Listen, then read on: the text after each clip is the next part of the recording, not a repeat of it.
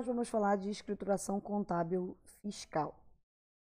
Então, eu quero convidar vocês a nos seguir nas redes sociais. A descrição está no vídeo, se você está vendo e ouvindo né, pelo canal do YouTube.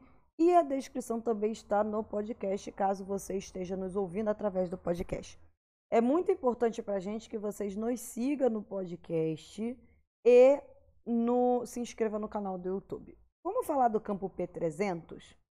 Então, no campo P300, a gente está falando de empresa do lucro presumido.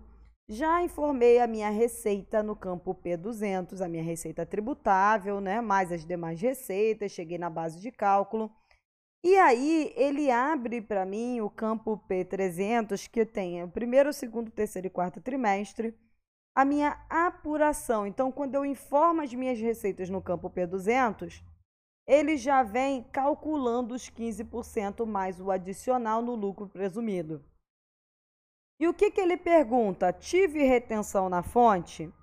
Ele fala: você tem isenção de empresa estrangeira de transporte, isenção de redução e de redução do imposto, redução por reinvestimento, imposto retido na fonte, imposto pago no exterior, imposto retido na fonte de órgão público, imposto retido na fonte de demais entidades da administração pública, imposto pago sobre ganho do mercado variável. Por quê? Porque essas deduções elas abatem do seu valor devido e aí ele diz quanto efetivamente você tem a pagar.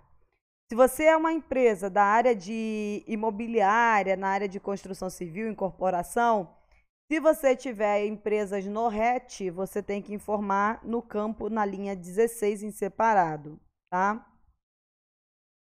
E aí, o que, que vai acontecer aqui? Esse imposto a pagar tem que ser exatamente o valor declarado em DCTF. Então, se eu tenho uma base de cálculo dizendo que eu tenho 10 mil, eu digo que tive uma retenção de 2 mil, eu tenho imposto de renda a pagar de 8 mil reais. E aí, quanto que eu tenho que declarar na minha DCTF em relação ao primeiro trimestre? 8 mil reais.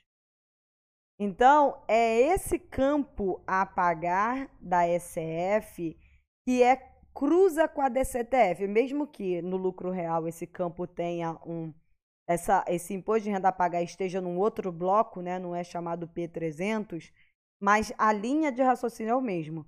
A linha de imposto de renda a pagar é exatamente o que tem que estar sendo declarado na DCTF.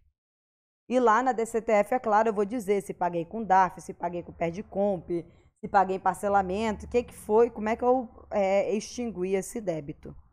Então, esse é o campo P300 e aí eu vou ter que conferir primeiro, segundo, terceiro e quarto trimestre. E é claro, essa apuração tem que estar de acordo com a apuração que eu fiz ao longo do ano. Tá? Estando no regime de competência, estando no regime de caixa. Essa apuração tem que bater com a apuração que eu fiz ao longo do ano. Não bateu?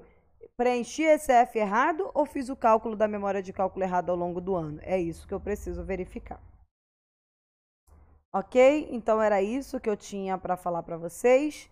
Prestem atenção nessas retenções na fonte, porque quando eu for, informo que tenho retenção na fonte, ele cruza lá informações gerais com um campo Y570. Eu digo aqui no P300 que tive informação de retenção na fonte de dois mil reais. Ele vem aqui no Y570 e vai olhar, ué, teve retenção de imposto de dois mil reais? Quem fez essa retenção? Qual foi a fonte pagadora que fez essa retenção de dois mil reais desse contribuinte, pessoa jurídica? Então, cuidado, você tem que saber quais campos estão sendo cruzados entre si dentro da SF e quais campos são cruzados com a DIRF, qual campo é cruzado com a, o ECD, qual campo cruza com a, o, o, informe de rendimentos a, do seu da sua fonte pagadora, qual campo cruza com a DCTF, você tem que ter uma visão do todo. Porque senão o risco de fiscalização, essa semana que eu estou gravando esse vídeo, eu vi que a Receita Federal está colocando várias empresas na malha fina por causa de declarações do SPED, FD Contribuições, SCD, SEF. Então, o ideal é que você transmita corretamente para que você não precise retificar que você não sofra uma fiscalização. Porque em caso de fiscalização, você pode ter, inclusive, autuação fiscal. Bom, era isso que eu tinha para falar. É, muito obrigada pela atenção de vocês, pelo interesse.